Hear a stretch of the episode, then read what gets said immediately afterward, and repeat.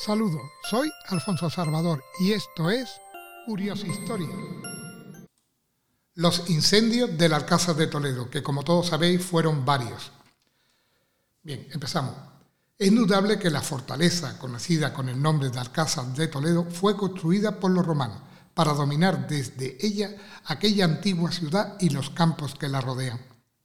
Cuando Alfonso VI conquistó Toledo, mejoró la fortaleza y le dio por alcaide al mismísimo Rodrigo Díaz de Vivar, el Cid, hoy políticamente incorrecto, a quien siguió en el mando su primo, no menos incorrecto y célebre Álvar Fáñez de Minaya. Todos los reyes sucesivos continuaron engrandeciendo la fortaleza, en especial Fernando III el Santo y su hijo Alfonso X el Sabio. Don Álvaro de Luna, reinando don Juan II, labró el antiguo salón del reino y los reyes católicos convirtieron el alcázar en el palacio para su vivienda, después de grandes obras de mejoramiento. El emperador Carlos V es el monarca que más ha favorecido al referido alcázar, encomendando la dirección de sus grandes obras al célebre Alonso de Covarrubia, a quien continuaron Luis de Vergara, Francisco de Villalpando, Gaspar de Vega, Hernán González de Lara y por fin el insigne Juan de Herrera, en tiempos de Felipe II. Decía Carlos V que sólo se consideraba emperador cuando subía la hermosa y extensa escalera del Alcázar. Tal es la grandiosidad de su construcción y aspecto. Durante la Guerra de Sucesión se apoderaron de Toledo las tropas enemigas de Felipe V, mandadas por, un general cuyo nombre es impronunciable, Staremberg, y ocuparon el Alcázar desde el día 7 de octubre al 28 de noviembre de 1710, en cuyos días al evacuar le prendieron fuego con furor salvaje, cuyas reparaciones duraron luego hasta el año 1772.